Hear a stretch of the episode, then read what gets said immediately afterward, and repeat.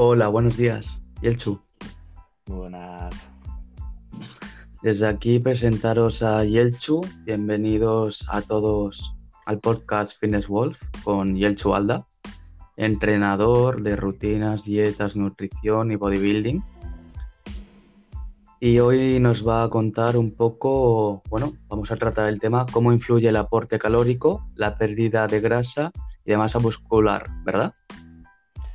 Sí, lo que vamos a hablar va a ser un poquito del aporte calórico a la hora de, bueno, sobre todo estos dos factores, ¿no? De lo que es la pérdida de grasa corporal y luego de la obtención de masa muscular.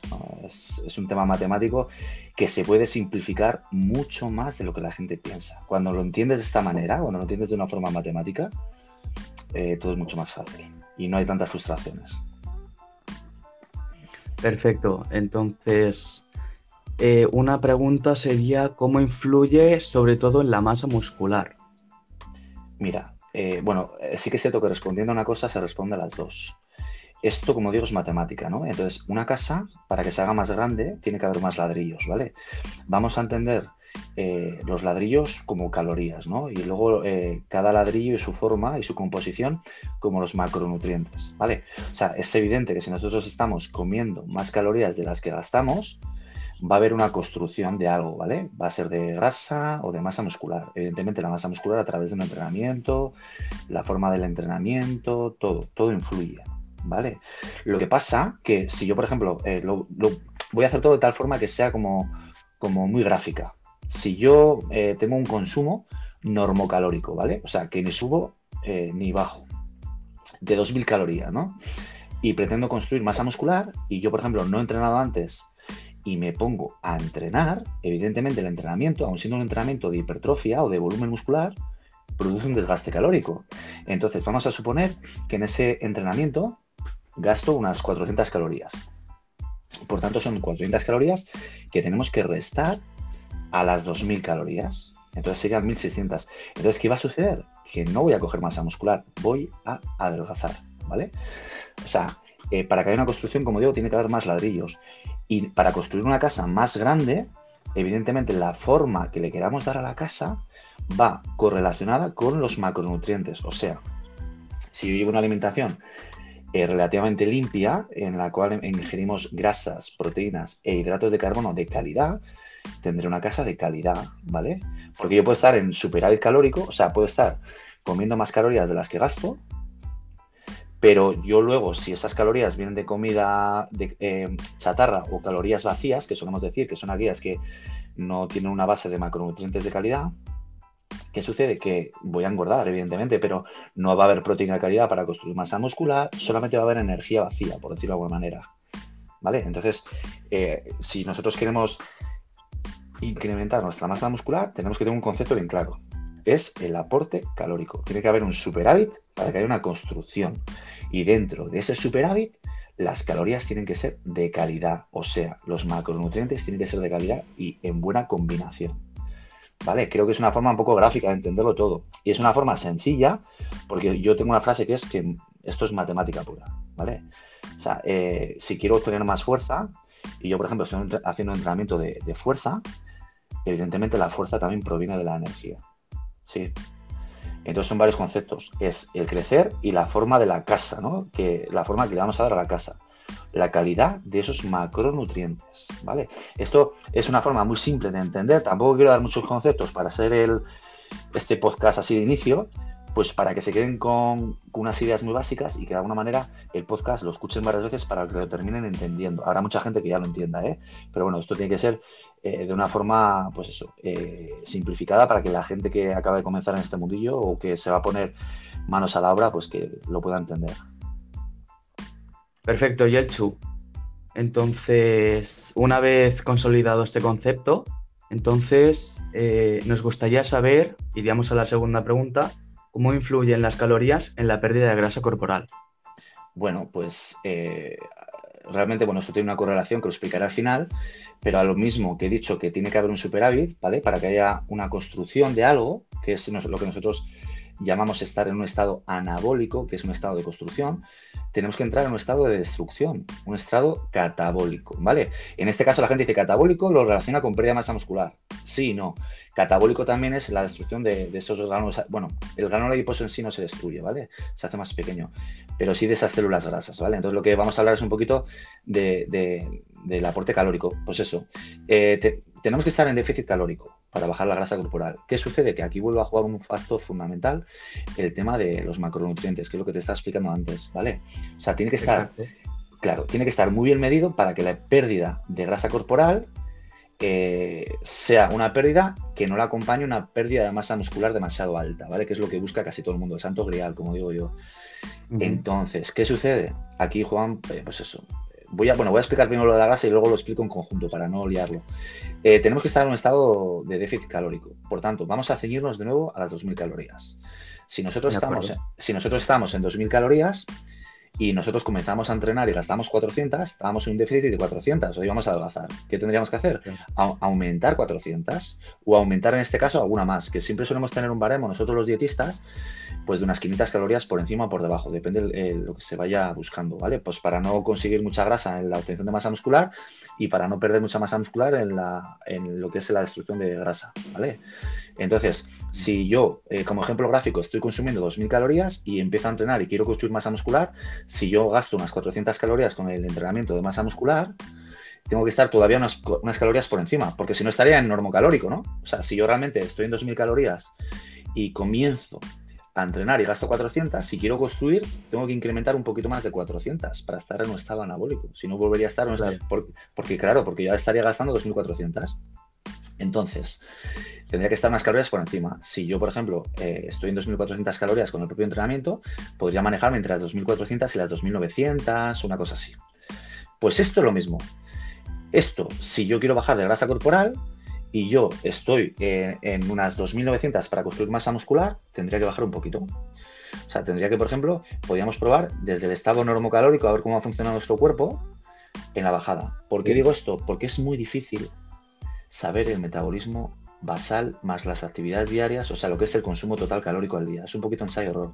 No significa que un dietista o un nutricionista te esté engañando cuando te dice que te va a ir bien, porque para eso está.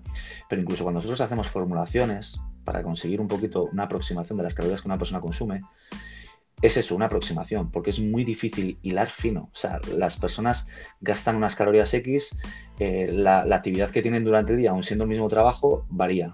Entonces es muy complicado. Lo que hacemos es una aproximación para que la persona se vaya conociendo y nosotros le ayudemos a conocerse también en el gasto calórico. O sea, es un poquito orientativo, ¿vale? Por decirlo así, pero que tenga un control. Entonces, si la bajada de calorías es muy brusca, eh, lo que puede suceder es que, entre en un estado catabólico. ¿Y qué pasa? Que un poquito lo que estaba explicando antes. Eh, si yo, por ejemplo, bajo mucho los hidratos de carbono y no hay glucosa, las agujetas duran más, las recuperaciones son más lentas, eh, tenemos que transformar parte de esa proteína para eh, poder obtener la glucosa a nivel cerebral. Entonces tienes una dieta muy bien estructurada ante todo, de tal manera que la, bajada calórica no sea muy grande para que la pérdida de masa muscular también lo sea. ¿Por qué? Y aquí es donde voy. Cuando, hay, cuando hay un déficit calórico muy alto, un déficit calórico, o sea, que hemos bajado las calorías de una forma muy brusca, el cuerpo, el cuerpo, que siempre digo yo que es nuestro amigo, se va a defender. ¿Cómo se va a defender? Haciendo que tu metabolismo sea más lento. Porque lo que busca es la supervivencia, no busca la estética, no le interesa que tengas masa muscular. Todo lo contrario, lo ve como algo agresivo. Busca la, eh, la, supervivencia. Por tanto, si yo mi metabolismo basal era de 1800, eh, luego será 1600, luego 1400, que es lo que nosotros llamamos tumba metabólica. ¿Qué sucede? Que cuando entras en, este, en esta tumba metabólica se pierde mucha masa muscular. ¿Por qué? Porque la masa muscular es el mayor agresor, ¿vale? Que existe para la supervivencia. Entonces, si desecha la masa muscular, se va a asegurar que tu cuerpo gaste menos calorías. De ahí que es tan importante el tener masa muscular. Con esto ya voy a contestar un poquito a las dos juntas, ¿vale? Eh, si yo tengo, más, si yo tengo masa muscular, mi metabolismo va a ser más rápido. ¿Por qué? Porque yo en un estado de reposo, al tener una masa muscular X, mi cuerpo me va a estar pidiendo calorías de forma constante para eh, que esa masa muscular de alguna forma se pueda mantener. ¿Entiendes? Entonces, Así un poquito en resumen, para, que no liar mucho a todas las personas que nos estén escuchando, eh, lo que quiero es que entiendan que esto es matemáticas. Pero dentro de esas matemáticas hay que tener una coherencia, no es comer por comer. Hay que saber lo que se come y hay que hilar muy fino. Mi consejo, así a, modo de broche, es que primero, evidentemente, que haya alguien que, que les estructure una dieta de una forma sana, equilibrada y también para conseguir su objetivo. Pero que les quede bien claro que el concepto de comer poco juega a la contra, tanto en la pérdida de masa muscular como en la pérdida de grasa, porque se va a perder mucha masa muscular y la grasa se va a mantener. Y como ejemplo gráfico, pongo a aquellas personas que se dedican a hacer mucho ejercicio aeróbico y se empiezan a dar cuenta que se quedan muy delgados de extremidades, tanto de brazos como de piernas. Y ahí es más visible porque la masa muscular eh, es más visible también, la grasa suele ser más baja. Y sin embargo, se queda la zona de defensa, ¿no? que es la zona del abdomen. Le pasa a los hombres y le pasa a las mujeres. Quizá en mujeres es menos acusado porque la distribución de la grasa corporal en una mujer es diferente. La nuestra es androide, que es lo que es la acumulación de grasa en la zona frontal, en la zona del abdomen, que a la vez es la más peligrosa a nivel visceral, la que más problemas de diabetes y de ataques cardíacos eh, genera, y la mujer es más de, de caderas, de mamas, por un tema de, bueno, por, por un tema de gestación, pero curiosamente es menos peligrosa que la nuestra, de ahí que también hay muchos más problemas cardíacos en hombres que en mujeres, ¿vale? Sé que son muchas cosas, eh, yo creo, Mark, que de alguna manera, eh, si este, lo bueno que tiene los podcasts, los audios que vamos a hacer ahora aquí en Motivación 24 es que, que, la, gente los, va a poder escuchar una y otra vez, una y otra vez, una y otra vez. Entonces, Exacto, el aprendizaje siempre. Eh, puedes repetir, retroceder y si no te ha quedado bien algún concepto, entonces ya eso pues es. vuelve. Machacarlo, eso es, machacarlo, machacarlo. Eso es.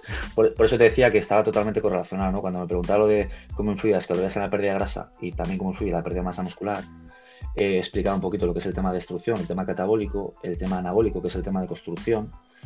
Construir anabólico, destruir catabólico, ya sea grasa, ya sea masa muscular, siempre entran en juego las calorías. Dentro de esas calorías tiene que haber un control para que las calorías no sean muy acusadas. También en la subida, evidentemente, Marc, porque si nosotros, por ejemplo, subimos muchas calorías de golpe, sí que vamos a ayudar a la obtención de masa muscular, pero también vamos a coger mucha grasa corporal. luego cuesta mucho quitarla, que es estos volúmenes masivos que hace la gente, ¿no? Entonces, como concepto final, Marc, no, te, no quiero tampoco extenderme, que además has dicho que mejor que no me extienda mucho porque, para que la gente lo entienda un pero, pequeño resumen para sí, consolidar los conceptos. Eso es, eso es. Cualquier persona que se ponga ahora a día de hoy a entrenar, que sepa que si está en déficit calórico, la obtención tanto de masa muscular como de fuerza va a ser casi imposible.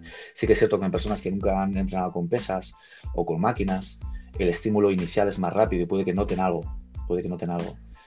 Pero para no meterme en temas ya hormonales ni nada, decir que eh, la dieta es la base de un todo. Porque yo puedo hacer un entrenamiento de volumen y no coger volumen, y puedo hacer un entrenamiento de definición y no definir. Porque lo que lo marca es la dieta, lo que lo marca es las matemáticas en las calorías, lo que lo marca son los macronutrientes. Recordad, si quiero que una casa se haga más grande, necesitaré más ladrillos. Y la forma de la casa se la daré con la calidad de esos ladrillos, que son los macronutrientes en este caso, que son las grasas, las proteínas y los hidratos de carbono.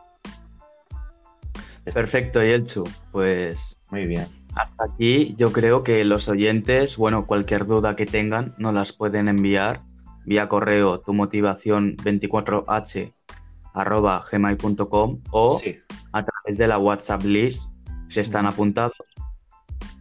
Y podremos responder tanto personalmente como también en, las, en los siguientes podcasts que, tendrán semanalmente.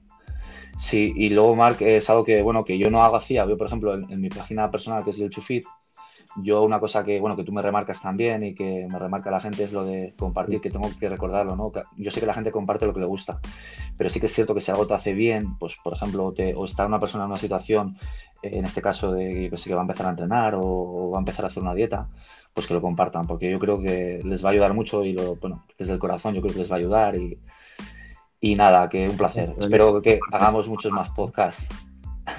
Exacto, y no lo dudes.